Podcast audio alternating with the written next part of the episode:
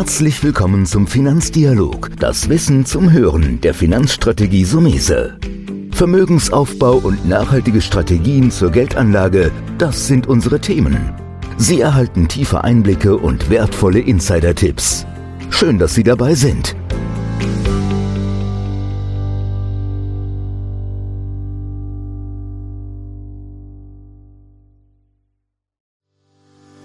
Herzlich willkommen zu einer neuen Folge von dem Podcast Deine Finanzrevolution von Antonio Somese, einem der führenden Experten und Autoren für Finanzen und Geldanlage in Deutschland. Erfahre echte Erfolgsanleitungen für mehr Rendite und Sicherheit mit deiner Geldanlage. Live aus der Praxis. Viel Freude beim Zuhören, Lernen und Umsetzen. Denn jetzt ist die Zeit gekommen für deine Finanzrevolution. Herzlich willkommen zur heutigen Folge.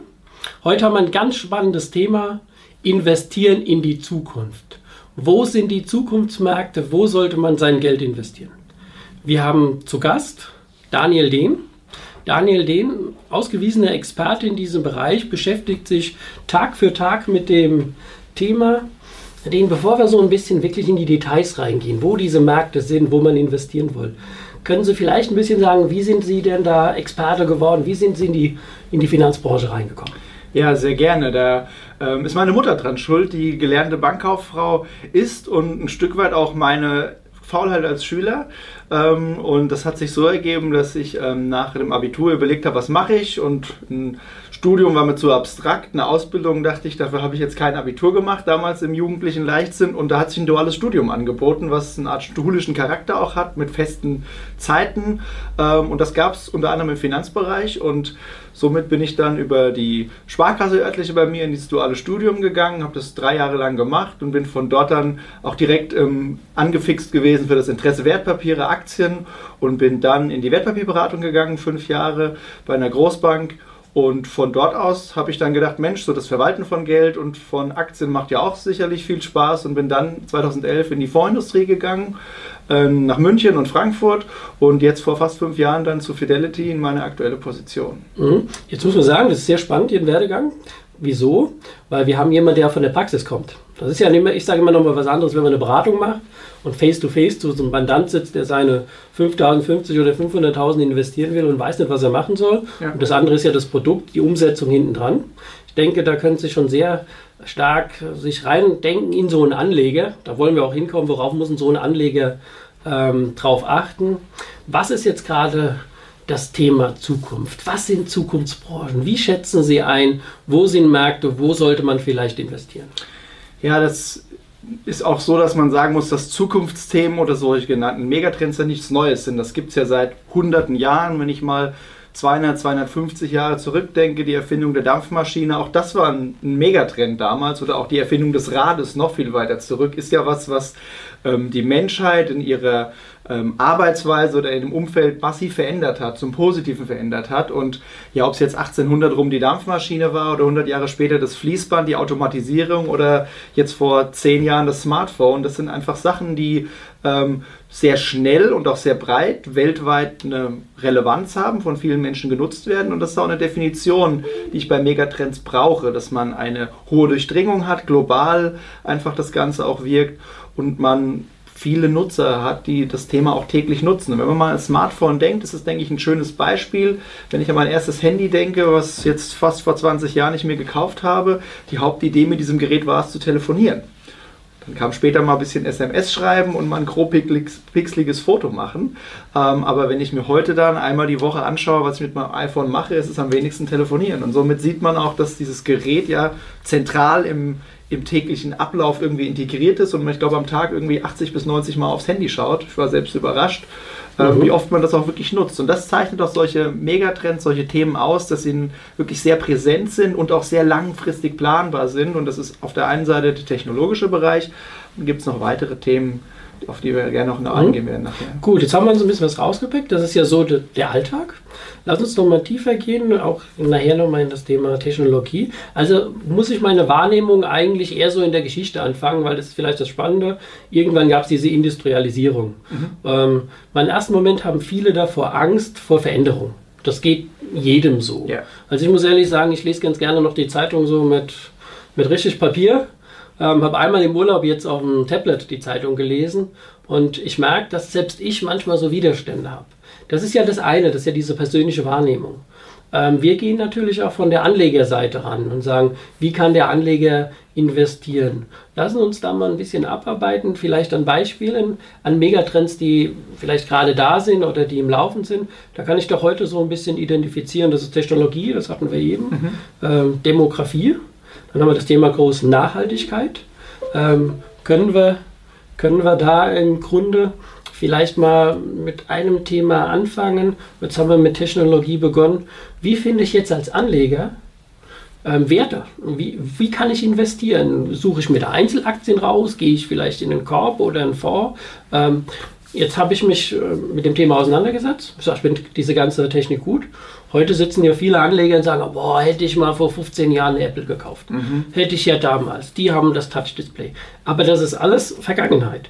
Wie würde man heute rangehen? Wenn ich heute ein Anleger bin und sage, wie würde ich mich im versuchen, im Technologiebereich zu positionieren?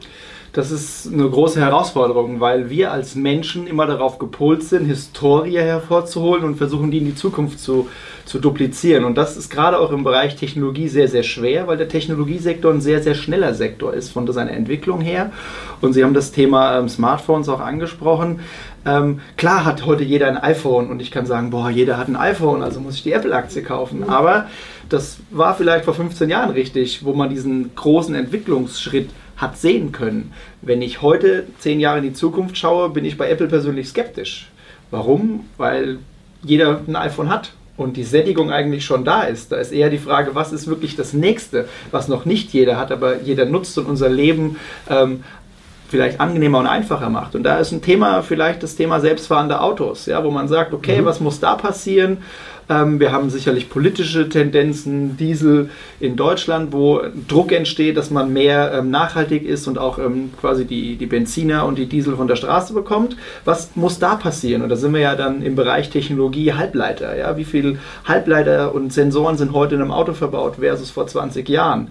Ähm, und da ist ein großer Wachstumstrend, denke ich, da. Und jetzt sind wir heute hier in Mainz. Hier werden demnächst auch die 5G-Lizenzen versteigert, was auch ein maßgeblicher ähm, Treiber sein wird für selbstfahrende Autos. Was muss da an Infrastruktur gebaut werden, dass ich überall flächendeckendes Handynetz habe? Und da sind wir heute in Deutschland ja auch noch weit hinten dran im Vergleich zu manchem vermeintlichen mhm. Entwicklungsland, wo sie schon also, flächendeckendes Netz haben. Also ziehst du ein bisschen raus, ich identifiziere einen Bereich, eine Branche und in dieser Branche vielleicht nur einen Bereich und dann muss ich mir aber die Frage stellen, wer profitiert, oder? Die Frage ja. ist, welche Unternehmen profitieren dann von diesem entsprechenden Bereich? Ähm, wie macht man das? Wie, wie, gehen Sie, wie geht ähm, Fidelity? Ihr habt ja, ich will sagen, hunderte von Analysten, die sich mit diesen Themen auseinandersetzen. Wie ist so die Arbeit? Wie müsste der Anleger denken, beziehungsweise wie denkt so ein Analysten-Fondsmanager? Ja, ähm, das ist sehr wichtig, dass Sie das ansprechen, weil Sie haben ja auch eingangs gefragt, was kann der Endkunde machen? Und der Endkunde kann natürlich die Zeitung lesen und kann sich überlegen, Mensch, selbstfahrende Autos, ich denke mir mal was aus, aber das ist ja so global, so vernetzt und auch so verworren. Und somit glaube ich, ist es sehr, sehr schwer, dann die richtige Entscheidung auf einen Einzeltitel oder auch auf fünf zu treffen, aber hier kommt man auch oft an physische Grenzen, was das Kapital angeht. Und wenn ich 50 oder 100.000 Euro anzulegen habe, kann ich nicht 100 Aktien als Einzelinvestor kaufen. Also bin ich recht schnell auch bei einem Portfolio, bei einem Aktienfonds, der das für mich machen kann und jetzt gerade auch im Bereich von, von aktiven Fonds wie bei uns bei Fidelity haben Sie die Chance über ein großes Analystennetzwerk auch hoffentlich die richtigen Werte. Wir sind auch nicht immer die, die die 100% Trefferquote haben, aber wir sind schon besser als vielleicht der Privatanleger alleine.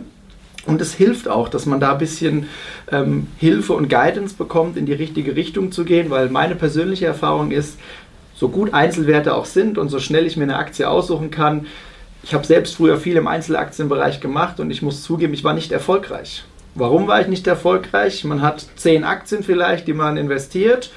Zwei davon sind sehr, sehr gut. Ich sage dazu, wenn ich sie heute noch hätte, wären sie noch viel, viel, viel, viel besser. Aber man hat dann selbst diesen psychologischen Effekt, dass man die Aktie zu früh verkauft, sich über den Gewinn freut. Aber sie müssen nur eine oder zwei Aktien haben, die sie falsch eingeschätzt haben und die ganze Portfoliorendite ist dahin.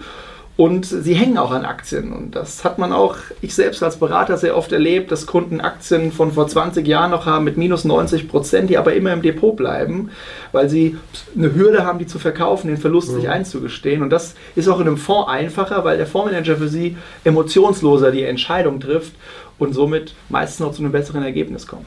Jetzt haben Sie was Gutes angesprochen. Mhm. Das ist ja so ein bisschen das Allgemeine, auch dieser einzelne Umgang, wie man mit Aktien umgeht. Ich glaube auch, ähm, gerade bei dem Thema Zukunftstrend ist es ja schwierig, weil man nicht weiß, wie diese Aktien sich entwickeln werden. Ich meine, bei der Apple weißt du heute, die verkaufen so viele Handys und wenn sie nächstes Jahr so viele Handys verkaufen, ein bisschen weniger, werden die einen bestimmten Gewinn machen. Mhm. Das ist ja fast schon oldschool. Aber wir wollen ja, wenn wir gerade im Technologiebereich sind, oder Sie hatten Halbleiter angesprochen, zu sagen, ich muss also dann doch Aktien finden, die ein Geschäftsmodell haben, das vielleicht noch jung ist, das gerade am Entstehen ist. Ich glaube, das ist dann viel Fleißarbeit. Wahrscheinlich, ihr seid ja weltweit vernetzt mit euren Analysten. Ähm, kann man also durchaus an der Stelle wieder zusammenfassen und sagen, es ist doch diese klassische Mentalität nicht versuchen, also man kann das natürlich machen, jeder wie es nach Gusto macht, aber lieber breitsteuern, lieber versuchen 100 Werte und mehr zu kriegen, die man in den Fonds einsetzt. Wir haben ja einen Fonds von euch in der Empfehlung, wir haben in unserem Zukunftsdepot, haben wir den Fidelity Technology, der wahnsinnige ähm, Leistungen hat und da sind ja die Kollegen, ich sage jetzt mal scherzhaft, wieder unterwegs, wie so kleine Trüffelschweine im Research und versuchen ständig. Ich habe auch den Fondsmanager jetzt mal kennengelernt, das war übrigens sehr spannend und sehr ja, ich würde fast im ersten Moment sagen, zurückhaltender Typ. Aber, das habe ich ja auch gelernt, so ein Fondsmanager, der fliegt dann halt auch in Silicon Valley und tut sich da die Unternehmen vor Ort ansehen. Ich glaube also, Technologie kann man sagen, ist weiter spannend, muss man sich damit beschäftigen. Als Einzelanleger, klar, wenn man viel Zeit und Nerv hat, aber das Risiko immer auch falsch zu liegen, ich muss sagen, ist mir auch schon passiert. Ja, damals neuer Markt, war ich auch drin, habe die Technik gesehen, bin dann irgendwann zum Glück ausgestiegen mit geringeren Verlusten. Das ist ein Ansatz. Aber Megatrends ist ja noch mehr, was, wenn wir jetzt so ein bisschen nach vorne gucken. Wie, wie muss man das sehen? Hört man immer wieder, eralternde Bevölkerung, mhm. Wandel. Wir alle werden immer älter. Was könnte man da machen, wenn man sagt, okay, kann man da irgendwie investieren? Ja, das ist ja der Bereich der globalen Demografie. Und warum ist das ein Megatrend? Ähm, weil wir sicherlich heute schon wissen, dass über die nächsten 20, 30 Jahren das genau so eintreffen wird. Und Demografie heißt für uns in Deutschland ja vornehmlich immer Rentenlücke, also sehr negativ besetzter Begriff. Ähm, Altersvorsorge ist wichtig, weil wir werden alle immer älter und du kriegst nichts mehr in der Rente. Aber wenn ich das global sehe, bietet Demografie als Investmentthema enorme Chancen, eben weil es sehr, sehr gut planbar ist. Und Sie haben das Thema auch angesprochen, wachsende Bevölkerung. Wir haben heute Richtung 7 Milliarden Menschen auf dem Planeten. Es ist sehr, sehr, sehr, sehr sicher, dass wir in 30 Jahren Richtung 10 Milliarden Menschen gehen. Und wir alle wissen, dass die Grundbedürfnisse des, also des Menschen Essen und Trinken und Dach über dem Kopf ist. Und wenn man diese ja damit steigende Nachfrage kennt, kann man auch recht einfach Unternehmen finden, die mit guten Lösungen davon profitieren können. Und das ist auf der einen Seite das Thema alternde Bevölkerung und wachsende Bevölkerung. Und wenn man auch die alternde Bevölkerung nochmal rausgreift als Investmentthema, ist es eine enorm spannende Zielgruppe aktuell. Wenn Sie heute ähm, Leute haben, die mit Mitte 60, Anfang 60 in Rente gehen, dann sind die zehn Jahre jünger, als das die vorvergangene Generation war. Das ist der Effekt des Downagings, dass sie zehn Jahre jünger wirklich sind und auch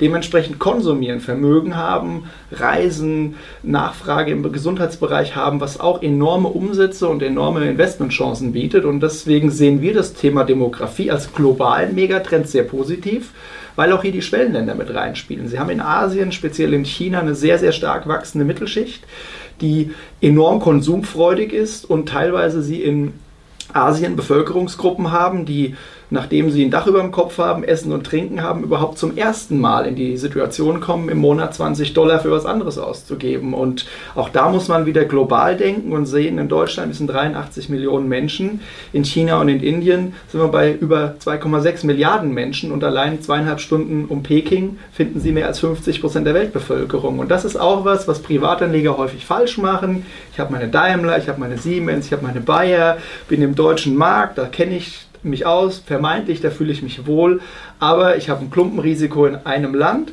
ich habe zu wenige Aktien aus einem Sektor und ich habe deswegen meistens ein schlechteres Ergebnis und sogar noch eine höhere Schwankungsbreite, als wenn ich ein globales Portfolio investiere.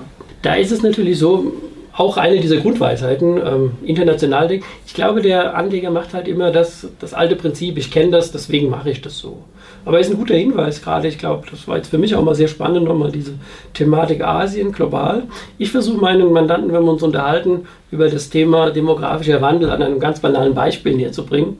Ich sage immer, wenn ich Geld hätte ohne Ende, würde ich mir die Firma Treppenlifter kaufen. Mhm. Weil Treppenlifter halte ich für eins der Zukunftsprodukte, weil ähm, brauchst dein Haus nicht verlassen ich glaube, das ist ein super Beispiel für demografischer Wandel.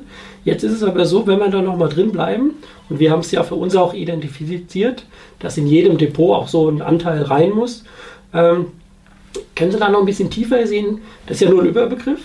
Gibt es da einen Bereich, wo Sie sagen, da gibt es nochmal die Unterbranche, die, oder weil Sie gesagt haben, wofür würde der Chinese jetzt 20 Dollar ausgeben, wenn er ja, der Chinese sicherlich im Bereich Altersvorsorge. Ob es jetzt Aktien wären oder ähm, Versicherungsprodukte. Warum ist der Ein-Kind-Politik geschuldet? Dass früher, bevor die Ein-Kind-Politik in China kam, der Chinese als auch noch heute als sehr familiärer Mensch galt und quasi seine Familie seine Altersvorsorge war. Wenn Sie jetzt aber heute dann mal rein mathematisch rangehen, zwei Erwachsene haben ein Kind, dann okay. wird es schon schwierig. Also ist das sicherlich was, wo man den Vorteil hat, dass noch viele auch Zeit haben, wenn das Problem jetzt auftritt. Aber das sicherlich gerade im Bereich Finanzdienstleistungen, Versicherungsunternehmen, die da Lösungen für haben, große Investmentchance mhm. bietet. Also das wäre ein Bereich. Mhm. Dann wäre wahrscheinlich sowas, was ich andeute, technologische ähm, Hilfen, die jetzt wie so, eine, wie so ein Treppenlifter oder da gibt es auch das Thema ähm, Pflegeroboter. Ja, auch das ist ja ähm, negativ behaftetes Thema Pflege, aber auch da wissen wir hier in Deutschland, dass wir, ja, ich will nicht sagen, einen Pflegenotstand haben, aber auch die Politik sehr viel versucht zu tun, den Pflegeberuf attraktiver zu machen und da helfen zum Beispiel auch sicherlich Pflegeroboter im Bereich der Pflege effizienter zu sein, aber auch gerade die sehr belastenden Arbeiten wie Umbetten, Leute von A nach B bringen, ausgelagert werden können. Und da geht es nicht darum, dass ein Roboter die Oma pflegt, aber es sind sicherlich ähm, Geräte, die den Pflegealltag, den Pflegeberuf einfacher, attraktiver und effizienter machen. Und auch da wissen wir ja, dass das Pflegethema ein Wachs starker Wachstumsmarkt sein wird also. Also kann man sagen, wir haben zwei große Blöcke jetzt mal rausgedacht. Die nächsten Megatrends auf jeden Fall Technologie, ähm, Demografie. Wenn ich jetzt nochmal zurückgehe und sage, ich bin jetzt ein Anleger und will da investieren. Es spielt ja immer das Umfeld eine Rolle. Das habe ich oft in Gesprächen, wo es darum geht, wenn ich jetzt sage, was würde ich machen, wenn ich heute 10.000 Euro habe und könnte die 30 Jahre liegen lassen. Ähm, das interessiert halt den Anleger schon sozusagen. Wir haben jetzt einen Mandant, der hat, machen wir ein anderes Beispiel, der hat 50.000 Euro und sagt, er will 10.000 einfach in Zukunftstrends investieren. Wie geht er am besten vor? Soll er auf einmal kaufen? Soll er vielleicht mit einem Sparplan rangehen? Ähm, können Sie sich da noch so ein bisschen an die Zeit in der Beratung erinnern, ja. wo Sie sagen, welchen Tipp gibt man so für den Einstieg in das Thema? Ja, also die einfachste Erfahrung aus meiner Zeit in der Beratung war, dass Aktien für Kunden immer zu teuer sind. Also ich hatte nie Kunden, die gesagt haben, jetzt kaufe ich. Weil das war immer das Argument, die Aktien sind zu teuer. Und wenn die Aktien dann mal richtig günstig waren, da war das Argument immer, ja, die fallen ja noch weiter, jetzt kann ich auch nicht kaufen. Das heißt, ich hatte viele Kunden, die eigentlich selten investiert haben. Und eine gute Chance ist wirklich das Ratierliche, weil ich schalte auch das emotionale Thema aus. Ist es, weil das frage ich mich ja immer als Kunde, ist heute der richtige Tag oder warte ich noch drei Wochen? Drei Monate, drei Jahre und es passiert nichts. Deswegen hilft das Ratierliche als Einstiegszeitpunkt. Und ich vergleiche es immer wie ähm, mit dem Besuch im Schwimmbad im Sommer, wenn das Wasser kalt ist und ich komme von außen. Natürlich kann ich direkt reinspringen. Aber auch da, wenn ich über ein paar Stufen die Treppe langsam ins Wasser gehe, ist es vom Gefühl her angenehmer und das Ergebnis zum Schluss, ich bin im Wasser, ist das gleiche. Und somit habe ich die Erfahrung gemacht, dass ein ratierliches, sukzessive Einsteigen hilft, das Ergebnis zum Schluss aber dasselbe ist. Und gerade wenn ich auch gewisse Zeit mitbringe und wir auch jetzt in der Phase sind, wo Aktienmärkte auch schon fast zehn Jahre gut gelaufen sind, ist es vielleicht auch noch ein weiterer Grund, das eher ratierlich zu tun. Aber auch da warne ich davor zu sagen, ja, jetzt sind die Aktien schon zehn Jahre gelaufen, jetzt gehen sie bald wieder mal nach unten. Das haben vor vier, vor fünf, vor sechs, vor acht Jahren auch immer schon Leute gesagt, die alle eines Besseren belehrt worden mhm. sind. Und das ist auch was, was ich in den jetzt über 15 Jahren Finanzindustrie gelernt habe, dass niemand weiß, wie es kommt. Und deswegen man immer wieder überrascht ist und ein sukzessives Einsteigen mit einem Sparplan oder auch eine Summe von 50.000 mal über 10 oder 15 Einzelraten zu strecken, wird, glaube ich, final nach zehn Jahren am Ergebnis nicht viel ändern, ob sie es auf mhm. einmal oder ratierlich reingeben, aber unterm Strich fühlen sie sich wohler dabei und die Emotion und die Psychologie ist ein sehr, sehr entscheidender Faktor auch im Bereich der Geldanlage. Mhm. Also sind wir da wieder an den klassischen, an den klassischen Me Mechanismen, jetzt habe ich ja einen Worthänger, also sind wir an den klassischen Dingen, wie man einsteigen sollte. Im Grunde ist es so, das ist auch mein Rat in vielen Gesprächen, man neigt dazu, in so eine Bärenfalle zu gehen. Das heißt, wenn es tief ist, dann kommt diese Psychologie, ja, es ist gefallen, das geht noch weiter, noch weiter und dann dreht es ja so schnell nach oben und man hat das Market Timing, dass man ja vernachlässigen kann. Also wir haben für uns hier so ein bisschen festgestellt, dass wir die 12 plus 1 Regel erfunden haben, also für uns jedenfalls, dass ein Kunde, der beispielsweise monatlich 100 Euro einzahlt, macht ja dann 12 mal 100, das heißt 1200 und er muss so viel Geld noch in der Hinterhand haben, dass er auch nochmal ein Tausender extra machen kann. Mhm. Also, aber ich glaube, es ist wichtig, dass man einfach zwei Hürden überspringt. Und diese zwei Hürden sind das eine, sich mit Aktien auseinanderzusetzen. Und das eine ist, dass man vielleicht irgendwas ähm, als Megatrend sogar erkennt. Da geht es mir auch so. Ich bin so ein Autofahrer und sage, ich, habe gar keine Lust, dass mein Auto alleine fährt. Also von meiner ersten Psychologie bin ich, ich setze mich da rein und will all, immer die Kontrolle haben. Und erst im zweiten Nachdenken denke ich dann für mich, naja, das wäre jetzt schon, wenn du rüber nach Frankfurt fährst, im Stau, doch entspannter, vielleicht anzukommen und das nicht. Ich glaube, das sind zwei Hürden, die man gerade bei den Megatrends machen muss. Man muss akzeptieren, dass eine Veränderung da ist.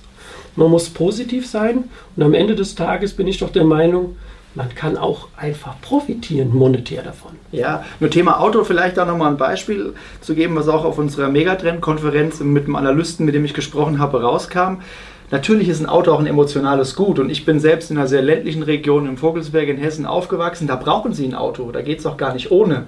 Ähm, aber ich habe auch viele Jahre in, in Frankfurt gelebt da sind sie froh, wenn sie einen Parkplatz haben und sie nutzen ihr Auto wahrscheinlich ein Prozent der Zeit, in der sie es besitzen. Und das ist auch ein globaler Trend der Urbanisierung, dass wir sehen, dass immer mehr Leute in den Städten leben und auch da wir aus Deutschland rausdenken müssen, dass es Städte gibt mit 10, 15, 20, 30 Millionen Einwohnern und da ist das Auto vielleicht noch ein Statussymbol, dass ich mal am Wochenende raushole und auch mal fahre.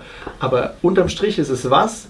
Ein Transportmittel von A nach B. Und auch das ist ein Generationenthema, wo ich glaube, die heutige junge Generation, der Führerschein hat nicht mal den Stellenwert. Vielleicht war es bei Ihnen so Freiheit ja, ja, mit dem VW Käfer. Genau, ein bisschen ländlich groß geworden. Immer, genau. ja. Aber das ist ja heutzutage überhaupt kein Entscheidungskriterium mehr. Und deswegen glaube ich persönlich, dass auch der emotionale Wert des Autos abnimmt in der nachwachsenden Bevölkerungsgeneration und aufgrund der globalen Urbanisierung auch das Auto mehr und mehr auf ein reines Transportmittel, was da sein muss, wenn ich es brauche und ansonsten bitte nicht, ähm, runtergedampft wird. Gut, das ist vielleicht ein interessanter Fazit noch an der Stelle, würde ich für mich mitnehmen, dass vielleicht in Zukunft das Unternehmen, das die Koordination, das vielleicht dieses Timesharing organisiert, dass das vielleicht der interessantere Wert ist, wie der eigentliche Autohersteller. Ja, und auch das ist was, was für uns in Deutschland ja eine hohe Relevanz hat. Wir sind das Land der Autobauer. Aber was vergleicht denn ein Auto von vor zehn Jahren mit einem Auto von vielleicht in zehn Jahren? Das Auto vor, vor zehn Jahren ist sehr hardwaregetrieben. Das Auto heute und auch in zehn Jahren ist sehr softwaregetrieben. Und wenn Sie heute sich mal einen Tesla anschauen, das Wertvollste an dem Tesla ist die Batterie. Und wenn man sich da auch mal anschaut, was da mehr und mehr an Softwarekomponenten reinkommt, dann wird die Rolle vielleicht des Automobilherstellers immer mehr in den Hintergrund dringen und die Rolle eines Google oder sonstigen Anbieters, der im Softwarebereich oder SAP oder wie auch immer ähm, zu Hause ist, wird mehr und mehr stärker werden. Und da bin ich vollkommen bei Ihnen, Herr Somese, dass nicht zwingend in dieser Entwicklung der Automobilhersteller der Gewinner sein muss, sondern vielleicht die Plattform oder das Unternehmen, was diese Bedürfnisse des Endkunden, der das Auto nutzt, einfach am besten versteht und ein passendes Angebot dafür hat. Ja, da sind wir eigentlich schon jetzt ziemlich weit. Da komme ich so gegen Ende nochmal im Prinzip auf das Thema, weil es ja junge Ansätze sind, also Megatrends in der Entstehung vielleicht auch zu investieren. Muss man aber wahrscheinlich davon ausgehen, dass man einfach hier höhere Schwankungen hat. Nein, gerade im demografischen Bereich, den Fonds gibt es jetzt seit sieben Jahren, den Fidelity Global Demographics Fund. Und in den sieben Jahren stellen wir was fest, dass die Schwankungen sogar fast 10% niedriger sind als der breite Aktienmarkt. Und warum? Weil im demografischen Bereich gerade aufgrund der sehr guten Planbarkeit und Vorhersehbarkeit die Unternehmen sich stabiler entwickeln. Und das war die letzten sieben Jahre so der Fall. Der Global Technology Fund, den gibt es seit jetzt 20 Jahren, seit 99. Da gibt es Phasen, wo die Schwankungen durchaus auch mal höher sind. Aber der Preis oder das Ergebnis, was sie dafür bekommen, ist auch eine deutlich bessere Wertentwicklung. Und auch da hat man durchaus gesehen, dass in den letzten zehn Jahren die Gewinndynamik der Technologieunternehmen um ein Vielfaches höher war als der klassischen Unternehmen. Und dafür ist man doch gerne bereit, auch eine Prämie zu bezahlen. Gut, aber das ist vielleicht eine super Zusammenfassung. Im Grunde ist es ja das, wie bei einem Fonds, nicht in eine Aktie, sondern in 100 Aktien ja. zu gehen, sollte man auch nicht in einen vorgehen, sondern verschiedene. Wir haben in unserem Zukunftsdepot da zehn verschiedene Branchen reingebaut, haben auch den demografischen Wandel abgedeckt mit eurem Fidelity und die Technologie. Und das ist ein schönes Punkt, da kann man sagen, die beiden zusammen sind eigentlich vielleicht eine super Ergänzung. Ja? Der eine ein bisschen dynamischer, ähm, aber das ist ja das, was man braucht. Man braucht ein bisschen längeres Nachdenken. Ich würde sagen, auf jeden Fall an der Stelle. War sehr, sehr spannend, weil wenn man sich mit dem Thema auseinandersetzt, muss man auch vom, ich sag mal, in, in den großen, großen Bereich gehen. Ähm, wenn wir jetzt ähm, nochmal die Perspektive des Anlegers sehen. Mhm. Was würden Sie, Sie haben ja selbst auch kleine Kinder, wie würden Sie das Geld für die Kinder anlegen? Für die Kinder ist natürlich der große Vorteil, dass ich viel Zeit habe. Das heißt, ich kann ratierlich vorgehen und kann für mich sagen, qua Geburt, wie viel Geld kann ich im Monat zurücklegen. Das Schöne bei Investmentfonds ist, Sparplan geht ab 25 Euro. Finde ich persönlich fast ein bisschen wenig, aber je nach Geldbeutel können Sie, es gibt keinen, der nicht in Fonds investieren kann, aber wenn ich mal 50, 100 Euro nehme, wo ich ja auch Portfolien dann besparen kann, macht das sicherlich Sinn und wenn man auch mal das in der Historie sich betrachtet, ähm, macht es Sinn, auch reine Aktienportfolien gerade für Kinder einzugehen. Hört sich im ersten Moment vielleicht ein bisschen komisch an, weil man ist gewohnt Sparbuch, Sparbrief, Bausparvertrag, aber wenn man das mal vergleicht in den letzten 50 oder auch 100 Jahren, was da das erfolgreichste für die Entwicklung des Vermögens des jungen Sprosses, dann ist der reine Aktiensparplan sicherlich ähm, das Sinnvollste. Und auch über die Zeit, 18, 20 Jahre Führerschein, Ausbildung, wird jede Schwankung nach oben oder nach unten positiv sein. Nach oben, weil das Depot steigt. Nach unten, wenn die nächsten 100 Euro nachkommen, kriege ich dieselben Aktien für einen günstigeren Preis, also wie eine Art Rabatt, Schlussverkauf. Und gerade wenn ich viel Zeit habe, ist das sicherlich richtig, auch hier langfristig regelmäßig mhm. zu sparen. Und dem älteren Mandanten, dem müsste man doch eigentlich raten, auch bei größeren Voluminas, einfach die Zukunftsthemen beizumischen. Ja, ähm, wobei hier auch es immer wieder darauf ankommt, wie ist die persönliche Situation des Mandanten. Habe ich einen Mandanten, der 5 Millionen Depot hat und noch 100.000 dazu anlegt, dann kann ich die 100.000 anders anlegen, als wenn es nur um die 100.000 Euro geht. Meine Erfahrung auch selbst in der Beratung war, hier mit dem Mandanten zu besprechen, was brauchst du als eiserne Reserve. Da darf keine Aktie drin sein. Das mhm. muss risikolos sein. Das ist aber auch meistens so, dass wir da bei 100.000 über maximal 15.000 Euro sprechen. Auto, Waschmaschine, Urlaub, das muss gedeckt sein. Und dann ist es so, dass man vielleicht noch 20.000 Euro von 100.000 eher im mittelfristigen Bereich, vielleicht im Mischfondsbereich investiert. Aber auch hier ein Großteil, 50, 60 Prozent, dann auch etwas offensiver aufstellen kann, mit Aktien entsprechend auch agieren kann, die auch im technologischen und demografischen Bereich zu Hause sein können als Beimischung. Eine alte Faustformel aus den USA ist 100 minus Lebensalter sollte die Aktienquote sein. Kann man sich daran orientieren. Aber auch hier, glaube ich, gibt es viele Kunden, die auch generationenübergreifend denken und keiner sagt, an meinem letzten Tag muss alles auf dem Sparbuch ohne Aktien sein. Ich kann sowas ja auch weitergeben. Erben, Vererben ist ein mhm. wichtiges Thema. Okay. Ähm, und da wird ja auch in den nächsten Jahren sehr, sehr viel Geld von einer auf die nächste Generation übertragen werden. Ich denke, das ist ein guter Ansatz, um unsere Zusammenfassung zu sehen. Jetzt ähm, werden wir immer mehr gefragt. Wir haben mit ein bisschen persönlichen Daniel Lehn angefangen. Jetzt wollen wir zum Schluss noch mal was Persönliches mhm. fragen.